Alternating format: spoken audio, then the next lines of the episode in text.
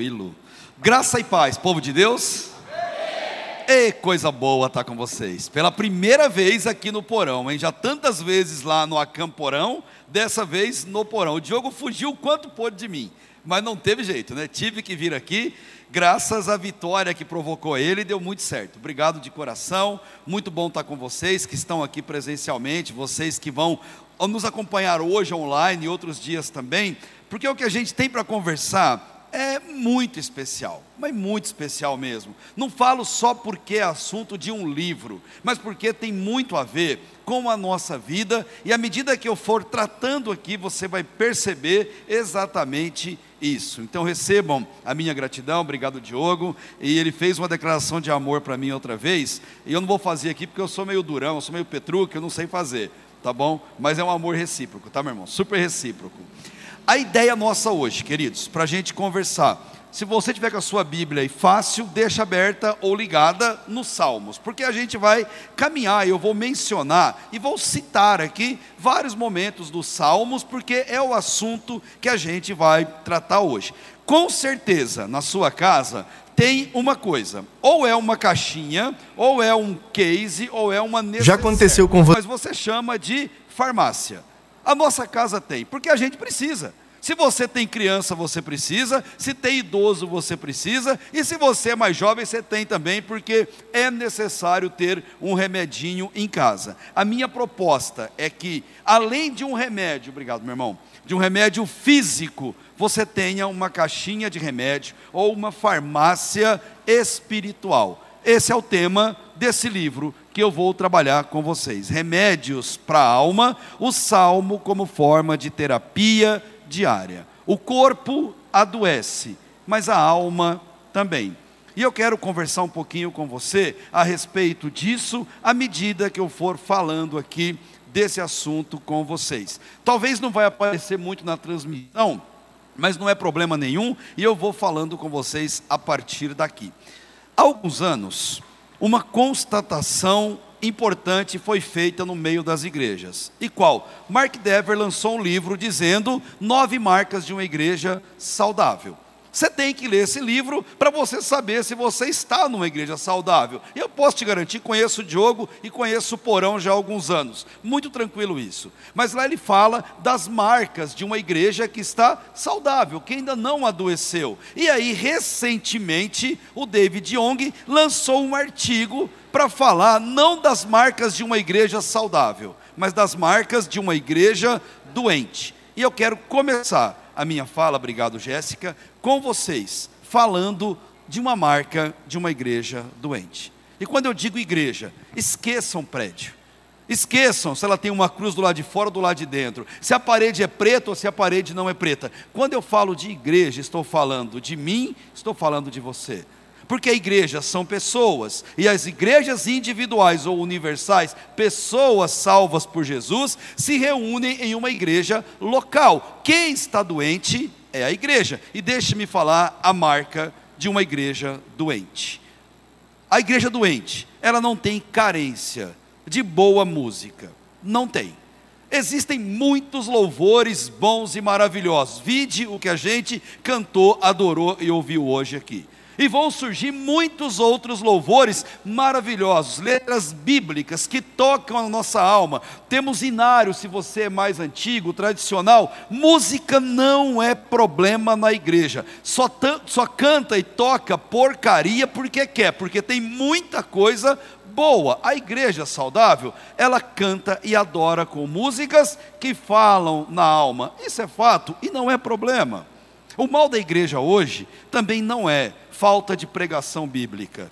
Pregação bíblica tem, gente, e muita. Muitas igrejas sérias, muitos pregadores sérios que amam a palavra de Deus e mandam o recado de Deus para o seu coração, seja presencialmente na igreja, seja no YouTube, nas redes sociais. Muita gente boa prega a palavra de Deus. Você só ouve porcaria porque você quer, porque você tem coisa boa para ouvir. Uma igreja saudável ou uma igreja doente não é na, na música ou na pregação. O problema de uma igreja doente está na vida de oração. E quando eu falo isso, eu não falo com orgulho, eu falo com vergonha, porque eu sou a igreja de Jesus Cristo. E eu sou uma igreja doente também. Eu tenho que concordar com isso. O que, que pega na gente hoje, gente? É falta de oração. A igreja, quando a igreja orava, o mundo se abalava, as pessoas se convertiam a Jesus, vidas eram transformadas aos milhares, pessoas eram totalmente transformadas, iam para o sacrifício, pessoas morriam pela fé que tinham, mas a igreja de joelho, a igreja orando, Filhos perdiam para o pecado, mas voltavam aos caminhos de Deus, porque nas madrugadas tinha um pai, tinha uma mãe em lágrimas no travesseiro, orando e clamando pela vida deles, pela volta deles. O pai do filho pródigo representa Deus. Gente, aquele homem na história, você acha que ele dormia à noite tranquilo, sabendo que o filho estava na gandaia, na perdição? Aquele homem clamava, Jó clamava de madrugada pelos filhos, e a resposta você tem na parábola e você tem no livro de Jó. Falta oração na igreja. E nós temos que concordar com isso. A igreja parou de orar na Europa, onde nasceu o evangelho puro e verdadeiro. O que aconteceu? A igreja morreu na Europa. A igreja parou de orar na América do Norte. O que tem acontecido lá? A igreja morrendo. No Brasil, a igreja parou de orar. De todos os cultos que as igrejas tinham, o único culto, o primeiro deles que desapareceu, foi o culto de oração. A gente não ora mais coletivamente, a gente não ora mais individualmente. A gente não compartilha motivos de oração, como foi exposto aqui muito bem pelo pastor, falando dos motivos que a gente tem que orar e vai nos grupos para você lembrar dessas pessoas. Gente, quando a igreja não ora, a igreja ela adoece, ela enfraquece, ela vai para a UTI e ela morre. Satanás não tem medo de música e não tem medo de pregação, mas ele treme diante de uma vida de oração. Ele foge de um cristão que ora, que um cristão que se entrega diante de Deus e que sabe que Deus faz a obra perfeita. A proposta desse livro é trazer a você de novo um desejo forte por orar um desejo para clamar diante de Deus e para fazer da sua vida com Deus uma vida de oração verdadeira, fervorosa, crendo que o nosso Deus é o mesmo ontem, hoje será para sempre, que o nosso Deus continua curando, que nosso Deus continua salvando, que nosso Deus continua transformando, gente, e vai continuar até Ele vir nos buscar para morar na glória com Ele. A proposta desse livro é mostrar para mim e para você um diagnóstico é como se você fosse ao médico, e o médico, ele vai te dar uma receita. E essa receita do médico diz assim: você não está doente. Oh, coisa boa. Mas calma, você não está, você é doente. A doença espiritual, ela vem arraigada no nosso coração.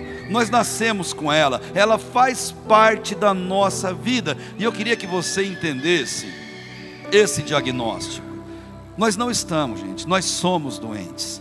E essa doença, ela é séria, ela é dolorosa, ela machuca a gente e machuca pessoas que nós amamos.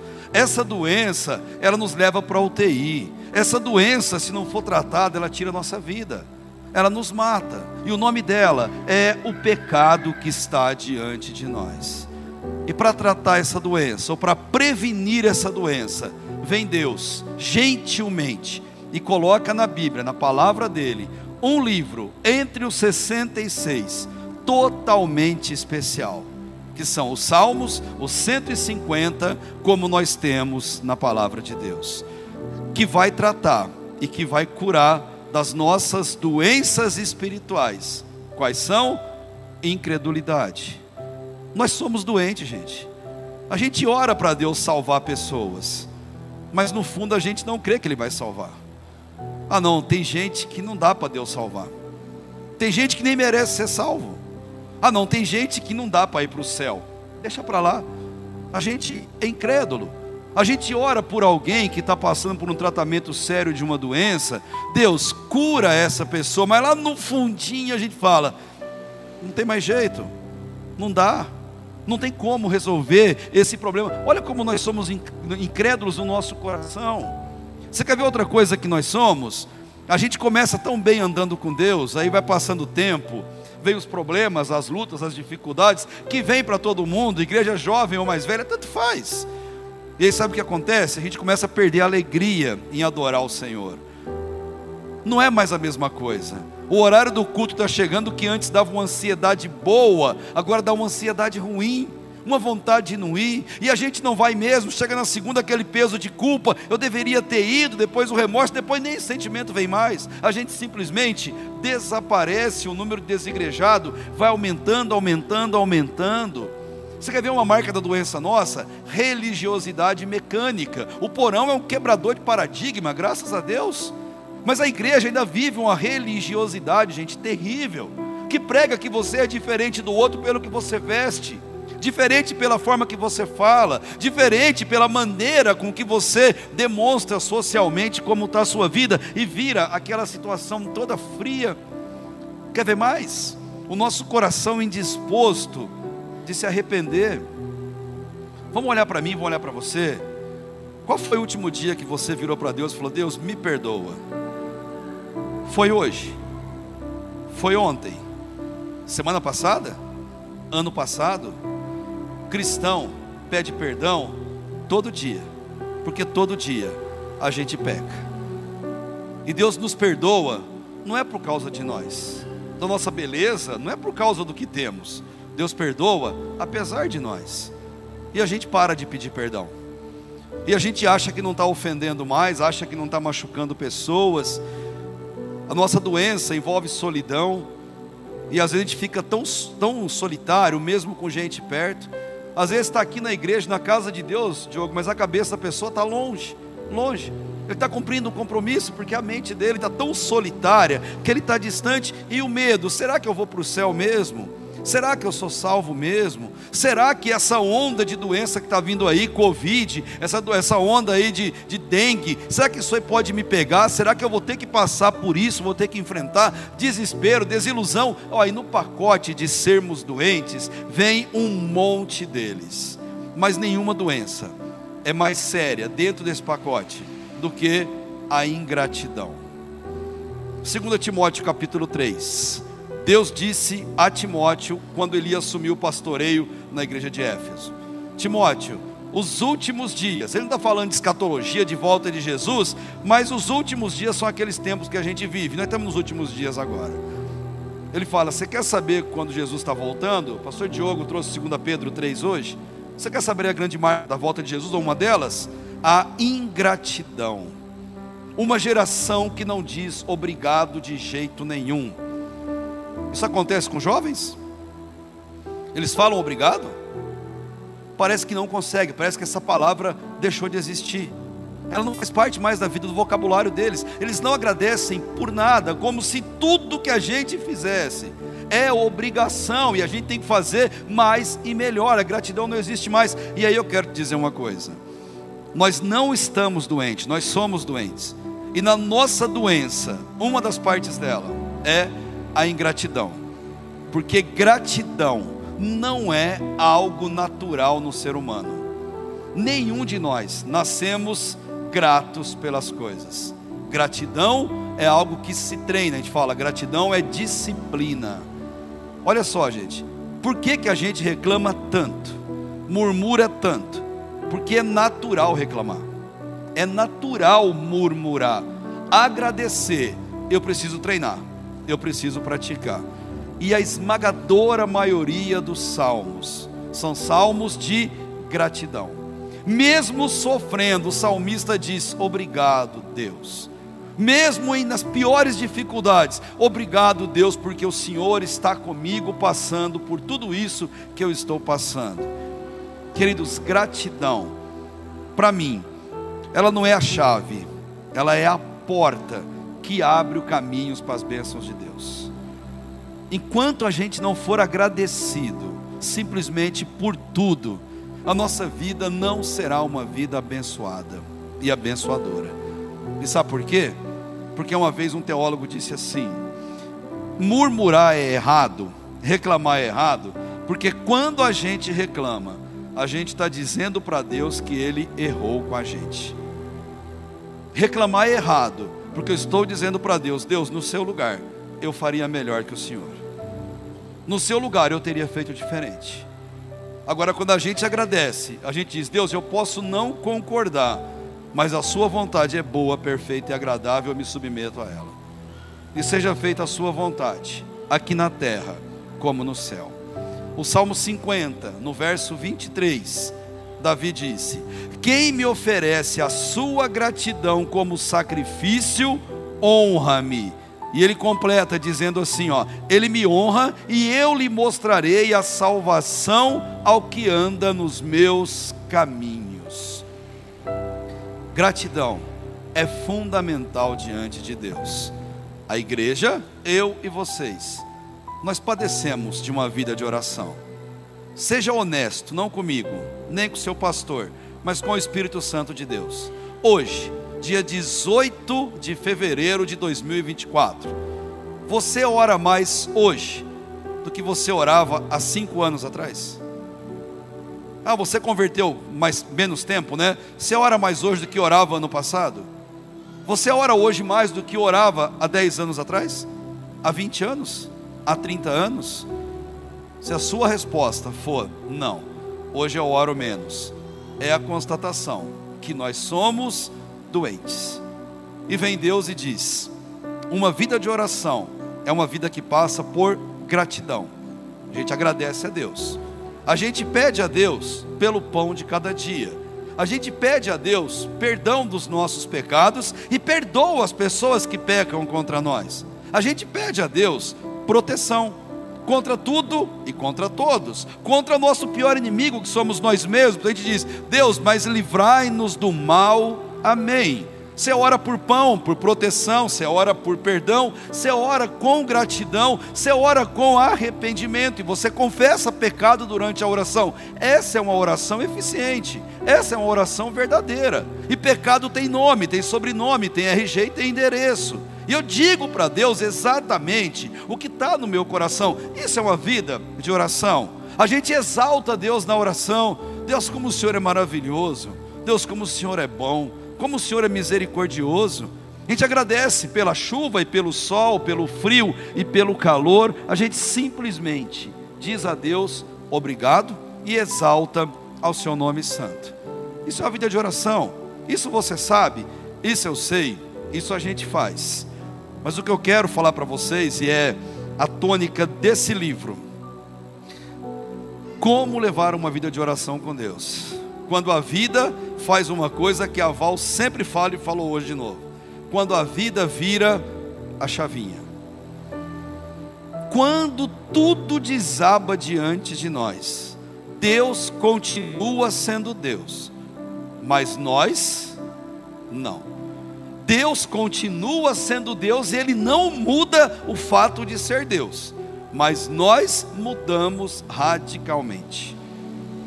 É triste o que eu vou dizer, mas é verdade. Talvez você é muito jovem para entender isso ainda. Mas a nossa vida, ela segue um rumo. A gente está bem, está saudável, vendendo saúde. A gente está aqui louvando a Deus nesse lugar, gente, casa de adoração ao Senhor. Mas tem gente agora que está no hospital, sabia disso?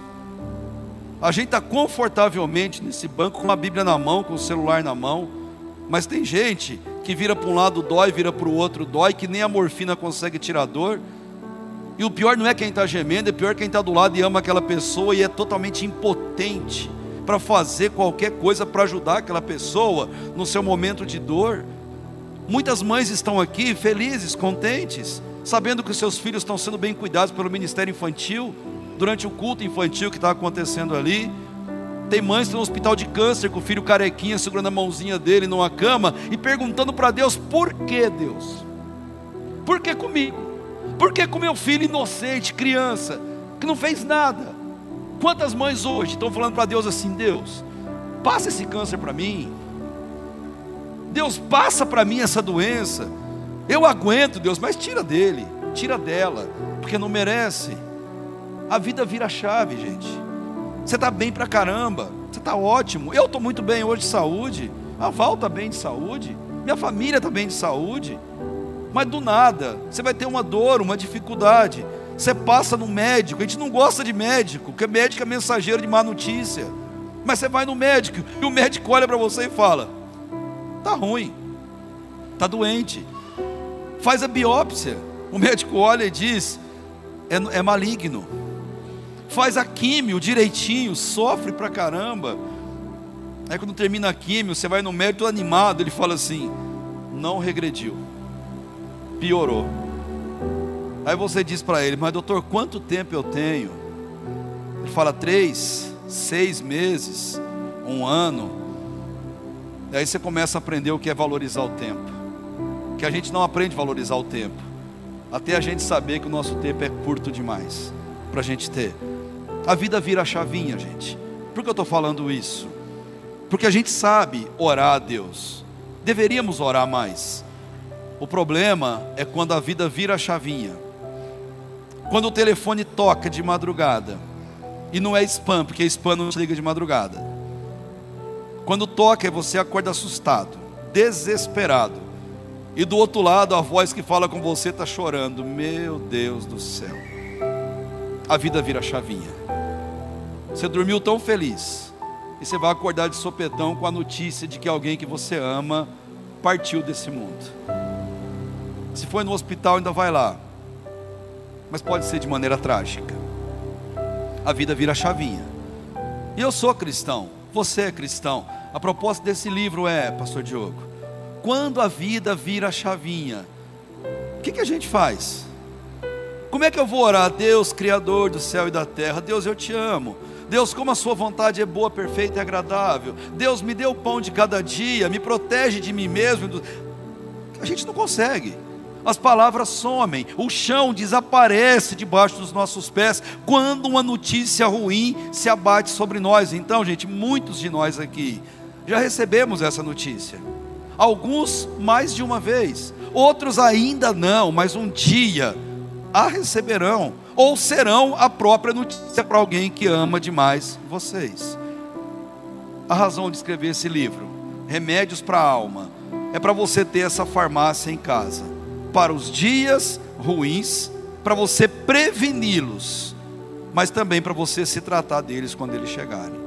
Esse livro não vai te ajudar a curar de uma doença, como aquela lista que apareceu ali para a gente.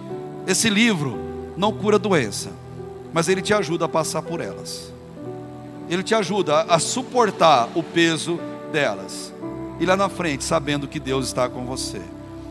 Martinho Lutero, o pai da reforma, certa vez ele disse: ele recebia muitas notícias ruins era gente sendo torturado, martirizado, gente morrendo. E Lutero ele disse uma coisa fenomenal uma vez. Ele falou assim: "Quando eu recebo uma notícia ruim, eu vou para o meu quarto e eu vou cantar um salmo e envergonhar o diabo.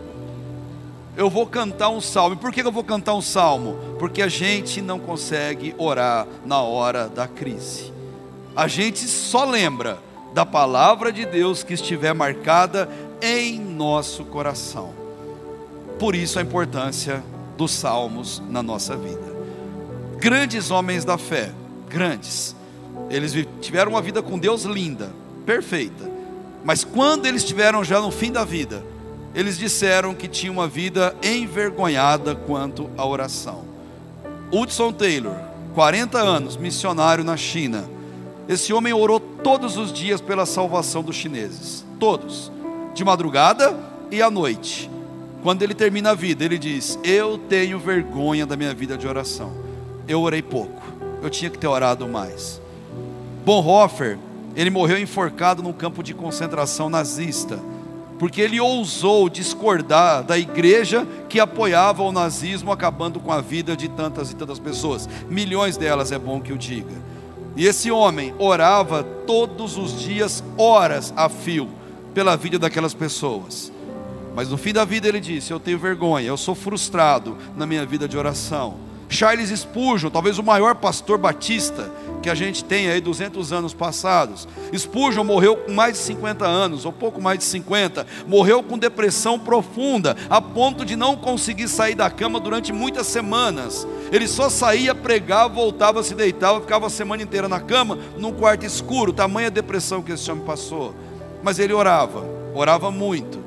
E ele disse no fim da vida: Eu tenho vergonha da minha vida de oração. Então eu quero responder com vocês hoje. não nos dias normais. Nos dias normais você sabe o que fazer. Você vai sair daqui e você vai jantar e você vai orar antes de dormir hoje. É o que espera de um cristão. Você vai levantar amanhã de manhã e você vai orar. É o que se espera de um cristão. Você vai andar no seu carro e você vai orar pelas coisas que você está vendo no seu dia a dia. É o que se espera de um cristão. Não falo de dias normais. A proposta desse livro é para os dias quando nós não sabemos o que fazer. Quando notícias ruins chegarem na nossa vida. O que a gente faz? A gente vai orar a Deus, mas nós vamos usar palavras do próprio Deus. Isso são os salmos. 66 livros, em um deles é palavra de Deus, mas é palavra dos homens a Deus. É o homem falando com Deus, usando palavra do próprio Deus.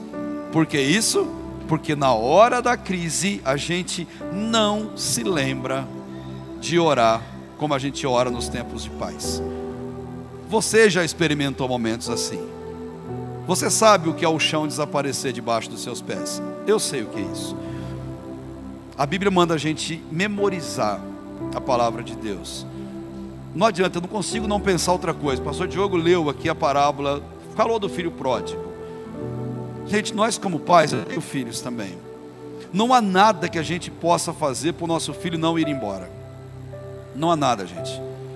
Não há nenhuma certeza de que a gente vai conseguir segurá-los e eles não vão embora nesse mundo. Não há nada que eu faça para segurar, mas há tudo que eu faça para trazê-los de volta. E a parábola do filho pródigo, a grande beleza dela, o que fez aquele rapaz voltar para casa. E se você ler o texto bíblico, ele estava lá, no fundo do poço, comendo comida de porco, e ele disse: caindo em si. O caindo em si significa ele se lembrou. Vocês estão investindo em alma, gente, aqui. Muita gente começou com porão em cinco anos, não está mais com porão. Muita gente vai deixar de estar com porão e outras chegarão no porão, como é comum, gente, em qualquer igreja. Por isso hoje você investe na alma, você investe na memória, você investe na boa memória no coração das pessoas e elas vão enfrentar o mundo lá fora, porque o mundo é sedutor, é verdade. Mas o que vai fazer elas voltarem quando comerem lavagem de porco? Ela levantar os olhos para cima e se lembrar: tem um pastor que me ama, tem uma igreja que me ama, tem uma família que se importa comigo. E as pessoas vai dizer: vou voltar para casa. Ele vai se levantar, vai voltar e vai dizer: Pai, pequei contra o céu e contra ti. E quando ele chegar achando que vai ser julgado, humilhado, ele vai ter um pai de braço aberto com uma festa preparada para ele, dizendo: Eu sabia que você voltava. O que fez ele voltar? Memorização. Os salmos devem ser memorizados. Por isso a gente investe tanto nos salmos. Porque a hora do desespero, quando se abater, você só vai lembrar do que os salmos dizem para você. Jonas foi jogado ali no mar, e a baleia, o peixe, engoliu Jonas. E ele achou que ele ia morrer na barriga daquele peixe. E o que, o que Jonas fez? Ele orou. No desespero, ele não conseguia orar normalmente. O que que Jonas fez? O capítulo 2 de Jonas diz: Ele orou os salmos. Ele lembrou de salmo. Ele citava salmo, um atrás do outro, um atrás do outro, repetidamente ali no ventre daquele peixe porque ele tinha os salmos memorizados no seu coração. Eu já preguei no porão sobre isso. Jesus, no seu momento de maior angústia, pregado na cruz, e antes de entregar o Espírito e dizer Tetelestai, está consumado, o que foi a última coisa que Jesus falou na cruz? Sabe o que foi? O Salmo 22.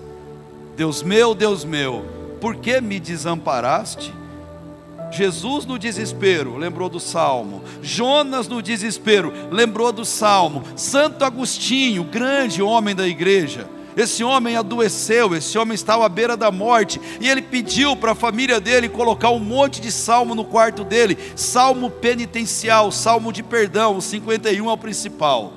Ele encheu de salmo o quarto, porque ele queria entrar na eternidade, falando salmos para Deus. Orando com salmos a Deus, e ali naquele quarto, ele ficava repetindo: Tem compaixão de mim, ó Deus porque Deus é bom, ele precisa memorizar. Lutero pediu para a esposa fazer a mesma coisa. Caterina, vambora, coloca para mim faixas no meu quarto, que eu quero ficar aqui olhando para o teto e lembrando dos salmos. Você sabe algum salmo de cor? Você sabe algum salmo? Quantos salmos você sabe? Um? Você sabe cinco? Você sabe uma dúzia pelo menos? Naquele tempo tinha que decorar os salmos, uma criança, um menino até os 12 anos de idade, todos ele sabia de cor. Quantos salmos você sabe de cor? O Senhor é o meu pastor e nada me faltará. Você conhece isso, não conhece? Entrega o seu caminho ao Senhor, confia nele e o mais ele fará. Olha que conselho.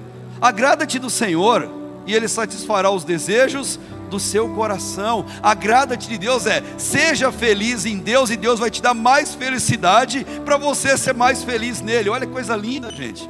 Agrada-te do Senhor, ou no mesmo salmo, é o 37 que eu estou falando, ele diz assim: ó, Deus, ele confirma os passos de um homem bom. Você é um homem bom? Você é alguém que ama a Deus de verdade? Quer ver outro salmo fantástico? Quem vai morar no céu? Ô oh, dúvida cruel, até rimou. Quem vai morar no céu com Deus? Você quer saber? Ah, quem entregou a vida para Jesus, legal. Quem pediu perdão dos pecados, ótimo. Mas qual é a certeza que você fez isso de verdade? Salmo 15, se você tiver com ele, dá uma olhadinha. Quem vai morar no céu com Deus? Quem? O próprio salmista pergunta. Davi quer saber. Davi é pecador. E ele fala: Deus, será que eu vou morar no céu com o Senhor? Aí ele fala, no versículo 2 em diante do Salmo 15 o que vive com integridade, o que pratica justiça, o que de coração fala a verdade. Jovem, mentira não é de Deus, jovem, você sabe disso. Mas por que tem que falar o óbvio toda hora? Porque o óbvio tem que ser dito. Não minta na sua vida. Ele fala aqui, ó, o que não difama com a língua, não faz mal ao próximo, não lança injúria contra o seu vizinho, o que aos seus olhos tem por desprezível a pessoa que comete erros, o réprobo, mas honra os que temem a Deus. Honra o que é cristão igual a ele, o que é seu irmão na fé. E ele vai dizer mais aqui, ó, que não jura com dano próprio, ou com mesmo com dano próprio, que não empresta com usura, não aceita suborno contra o inocente, é esse aqui. Se você foi salvo por Jesus, você está aqui no Salmo 15. E quando a dúvida se abater no seu coração, talvez não agora, talvez um dia deitado numa maca geladinha e ouvindo aquele barulhinho insuportável daquele pi, pi toda hora, e você vai ter essa dúvida: Deus, será que eu estou indo para o céu com o Senhor? Olha para o salmo, lembra do salmo. O salmo é espelho, onde você olha a sua alma e como que ela anda diante de Deus. Memorize os salmos. Esperei com paciência no Senhor, e ele se inclinou para mim e fez o quê? Ouviu o meu clamor. A espera faz parte da resposta da oração. Você ora a Deus e você faz o quê? Você espera. E Deus faz o quê? Ele se abaixa do céu, é o que o salmista diz. Coloca a mão assim e fala: Filho, eu te escutei. O que, que você precisa? Sua resposta, ela está aí, ela será dada. Eu espero com paciência, e o Senhor atende o meu clamor. Ou aquele momento, gente, de dúvida e angústia: por que está abatido a minha alma? Por que se perturba dentro de mim? Salmo 42. Poxa, minha alma, ô Pedrosa, por que você está mal, Pedrosa? Pedrosa, você é filho do rei. Church, não é mais aqui, né? Pedrosa, você é filho do rei, cara, você tem noção disso? Pedrosa, você foi salvo, remido pelo sangue de Jesus, e olha que você sabe quem é você. E Deus te perdoou. Pedrosa, você vai morar no céu o dia que Cristo te chamar. Por que, minha alma, que está batida dentro de mim?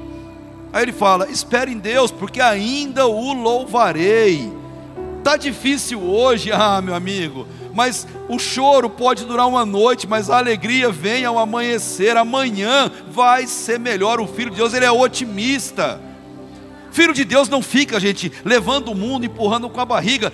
Esse salmo é assim: bateu a dificuldade, corre para o salmo, olha para o salmo, se lembre do que o salmo fala na sua vida e aprenda com os salmos. Bondade e misericórdia certamente me seguirão todos os dias da minha vida e habitarei na casa do Senhor para quando? Para todo sempre. Porque o Senhor é o meu pastor e de nada, de nada eu tenho falta. Nada faz falta, porque o Senhor basta para quem é filho dele. Memorize os salmos, saiba salmo de cor. Elevo meus olhos para os montes, de onde virá o socorro? O meu socorro vem do Senhor que fez os céus e a terra. Não deixará vacilar os meus pés aquele que não dorme, porque o meu Deus, o seu Deus, ele não dorme, ele nem cochila, ele fica o tempo inteiro atento, protegendo a você, a mim. Porque Deus sabe que nós somos filhos que precisamos da proteção dele. Memorize os salmos, saiba salmo de cor, conheça, porque no dia da dificuldade é o que você vai ter para recorrer. A proposta desse livro é que você use ele como um devocional. Talvez não vai dar para você ler aquele salmo num dia, porque cada salmo ocupa seis, oito páginas, mas que você o faça pelo menos durante a semana que a semana inteira você fique naquele mesmo salmo, você fica refletindo no que Deus tem a falar ao seu coração, de maneira prática, ligando o salmo a músicas contemporâneas, a poesias contemporâneas do nosso dia a dia. Tenha uma vida devocional. Eu espero que eu esteja falando óbvio, chovendo no molhado e você pensando, de novo esse assunto. Eu espero de verdade que seja o seu desejo no seu coração. Eu espero de coração que hoje de manhã você tenha feito o seu tempo devocional. Você tenha ido para o seu lugar a sós com Deus e batido um papo com Deus. De verdade, eu espero. Eu espero que ontem você tenha feito isso. E eu espero que amanhã de manhã você faça isso, porque isso é natural, não precisa falar. É igual dízimo, é igual oferta, não precisa falar é espontâneo, é natural, é do seu coração com Deus. Você faz isso. Então a proposta desse livro é para que você use como forma devocional. Devocional só é feito de verdade se você tem um lugar para fazer, um horário para fazer e um método para fazer. Porque se não tiver essas três coisas, gente, sejamos sinceros, a gente não faz. Onde é o seu lugar devocional? É o quarto? É a sala? Biblioteca? Quartinho no fundo? É o banheiro? Não importa. Não importa o lugar da adoração. O que importa é a adoração a Deus. Onde é o lugar? Qual horário você faz devocional? Eu vou te falar qual horário que Davi fazia. Salmo 57. Davi fala: Deus, eu quero acordar a alva, te louvando e te adorando. Ele diz: Eu faço meu tempo devocional logo pela manhã, porque minha cabeça está mais livre, eu tenho mais tempo, eu consigo estar tá mais concentrado em Deus. E todos os grandes homens piedosos concordam com a mesma coisa. Os homens que mais fizeram para Deus nesse mundo, eles foram homens que acordavam logo cedo para orar diante de Deus. É uma tarefa difícil, gente, árdua, mas completamente necessária na nossa vida. A proposta remédios para a alma é para que você previna doenças na sua vida. Se não conseguir prevenir, pelo menos que você as trate no seu coração. Deixa eu te dar um exemplo de prevenção e de tratamento que a palavra de Deus nos dá. O Salmo 3. Muita gente adoece porque tem dificuldade de sono.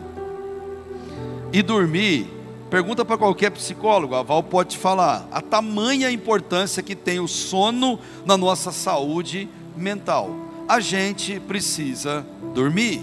Aí vem o salmo de número 3, no versículo 4 principalmente.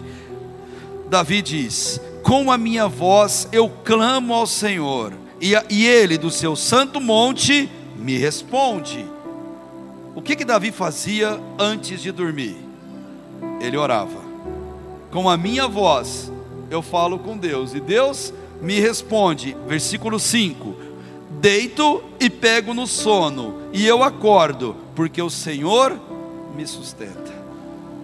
Eu vou dormir hoje, a oração puritana.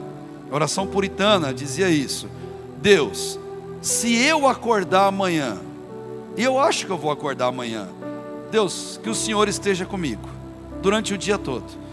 Mas se eu não acordar, que eu esteja com o Senhor. Essa é a oração puritana. A oração do salmista. Eu me deito e pego no sono. E eu acordo, porque o Senhor está comigo. Tem gente que fica com complexo de culpa porque dorme durante a oração. É a melhor hora para você dormir é durante a oração, não na igreja, de preferência, mas em casa. Em casa, sim. Você está orando, de repente você acorda de manhã. Olha que delícia. Passou a noite. Você falou com o pai, o pai colocou a sua cabeça no colo, fez cafuné. Você dormiu, ele te protegeu a noite inteira. Ele te colocou no berço, você nem percebeu. Ele ficou balançando no berço, você nem percebeu. E agora de manhã ele foi lá e falou: Acorda, filho. Segunda-feira te espera. Tem uma missão para você nesse dia. Falta sono, querido. O que, que você faz antes de dormir? O que, que a gente faz antes de dormir? Rede social, internet, olhar vídeo, TikTok e dar risada, e dar risada. Vê uma coisinha trágica aqui e acolá, alimenta a nossa mente com um monte de coisa que não precisa. Aí a gente dorme, sonha com aquilo e quer perguntar para o pastor de manhã que revelação foi aquela que Deus falou no meu sonho. E a revelação é: sai do celular antes de dormir. Essa é a revelação. Larga o celular, larga de alimentar a sua mente, alimente o seu subconsciente com Deus. Sonha com Deus, sonha com o céu, sonha com a igreja, sonha com bênção de Deus. O salmista, ele sabia fazer isso. E Davi, ele nos dá um exemplo maravilhoso. Falta sono?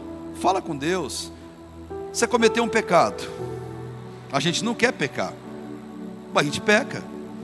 E a gente peca porque a gente é pecador faz parte da natureza nossa. Aí vem o Salmo de número 6, talvez o, o maior pecador da Bíblia, falando para a gente: o que, que você faz quando vem aquele remorso, aquele sentimento de nojo? A gente peca e fala assim: Deus, eu quero que o meu domingo seja maravilhoso, perfeito, Deus. Deus, eu quero terminar esse dia e falar: Deus, valeu. Ó, hashtag, valeu. Mas aí quando eu vou dormir, eu falo: Deus, não foi isso.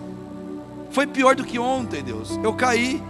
Eu não quero, Deus, pecar com o meu celular, mas pequei. Eu não quero, Deus, pegar com a minha boca, pequei. Eu não quero pecar com a minha atitude, pequei. Deus, me perdoa. Ele vem e fala assim: Senhor, no versículo 1: Não me repreendas na tua ira, nem me castigue no teu furor qual cristão não tem medo de castigo, gente? Faz parte da nossa vida. Aí vem Deus no versículo 2, ele fala aí no salmista: Tem compaixão de mim, Senhor, porque eu me sinto debilitado. Sara-me, Senhor, porque os meus ossos estão abalados e também a minha alma está profundamente perturbada.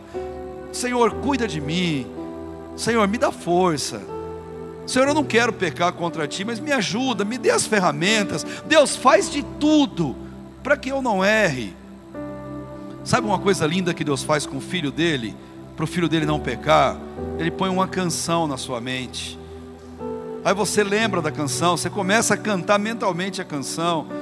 É o Espírito Santo gritando para você: Filho, peca não. Filha, não faz isso não. Tem coisa melhor para você. Se você fizer, você sabe que vai sentir nojo. Você sabe que vai sentir remorso. Se você fizer, você sabe que você vai estragar a sua noite, você vai estragar seu dia. Faz isso não. E Ele coloca uma canção no nosso coração, uma canção na nossa alma, para a gente lembrar de glorificar a Deus de todo o nosso coração. Os salmos têm soluções para tudo na nossa vida. Você está triste pelo preço, peso de um pecado? Corre para o Salmo 32 e lembre-se: como é feliz o homem que tem as suas transgressões perdoadas. Como é feliz o homem a quem Deus não imputa culpa pelo seu pecado. Oh, coisa boa! Ou oh, quando a gente está cheio de dúvida no nosso coração, olha para o Salmo 103: o Senhor sabe que nós somos pó, foi Ele que nos fez. Ele conhece a nossa estrutura e não nos trata segundo as nossas iniquidades, porque grandes, grandes são as suas misericórdias para todo o sempre. Remédios para a alma. Você toma para prevenir, você usa e abusa. Os remédios nesse livro, eles são de alto custo, porque a palavra de Deus, ela vale mais do que o ouro, muito mais do que a prata refinada. Estão disponíveis 24 horas por dia e nem precisa ir numa farmácia. Quanto custa para eu pagar? Não custa nada. Os remédios que vem de Deus. O livro tem um preço, claro, precisou ser feito, confeccionado. Mas o que esse livro traz, quanto custa? Nada. É de graça, é pela graça e é o que transforma a nossa vida. Disponível para você e disponível para quem você ama e você quer abençoar. Está em dificuldade, precisa desabafar. A vida é curta e é dolorosa. Desabafar é uma necessidade. O salmo fala para você ter alguém para desabafar. Desabafe com Deus, desabafe com a profissional, como foi falado aqui, mas abra o seu coração.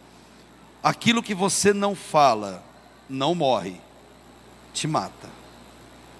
Aquilo que você não fala, não morre, te mata. Fale. Deus quer te ouvir. Deus quer te tratar. Deus quer te curar. E quando tiver abatido, confie em Deus, porque ainda você vai louvá-lo e engrandecer o nome dele. Que esse livro faça diferença na sua vida. A proposta é que você tenha ele na sua casa. A Val ela vai estar ali à porta ali e que você querendo o livro, adquire com ela lá. Você pode fazer por Pix, como você entender melhor. E toda a renda dos livros que eu escrevo, eu pago a edição dele, que eu tenho que pagar para a editora, e toda a renda desse livro, a gente volta para o campo missionário. Eu e a Val fazemos muitas missões durante o ano. E a gente usa a renda desses livros para a gente fazer missões. Tanto que vão aparecer para vocês, pode colocar para mim aquele da missão no Ceará. Em abril, nós faremos uma viagem missionária ao Vale do Jaguaribe, ali no Ceará. Passaremos dez dias lá e todos os anos a gente faz isso para poder levar do amor de Deus até as pessoas que são sofridas, as pessoas que estão ali carentes, opa, do amor de Deus. E tudo que a gente faz e arrecada é para esse fim. Então você fique muito à vontade, caso você queira esse, ou alguns dos livros que estão ali à frente. Ali tem Paulo de Tarso, o inabalável, você vai aprender como Paulo suportou as lutas, dificuldades e não sucumbiu. Como que Paulo não entregou os pontos? Você vai descobrir no livro Inabalável. Se você tem um amigo militar, guarda municipal, alguém da área de segurança, e você quer abençoar essa pessoa, evangelizar essa pessoa, Teologia Militar é um livro para você presentear um homem, uma mulher da área de segurança pública. Ele vai entender a palavra de Deus sobre a vertente de um militar, de alguém que trabalha nessa área de segurança. Curiosidades bíblicas, tem um livro lá, Interpretação Bíblica, Pequenos Detalhes, Grandes Diferenças, que também vai abençoar muito a sua vida. Então, você querendo, eles estão ali à sua disposição. Os Salmos, como remédio para a alma. Medique-se hoje, use e abuse, pois essa farmácia é para Deus tratar a sua alma. Amém, gente? Obrigado de coração, Pastor Diogo. Obrigado por estar aqui com vocês. Eu vou estar ali à frente também, caso você queira autografar o livro, se você quiser, estarei também à sua disposição. Fica a minha gratidão e eu quero orar com vocês. Eu quero te convidar a fechar seus olhos e a gente falar com Deus.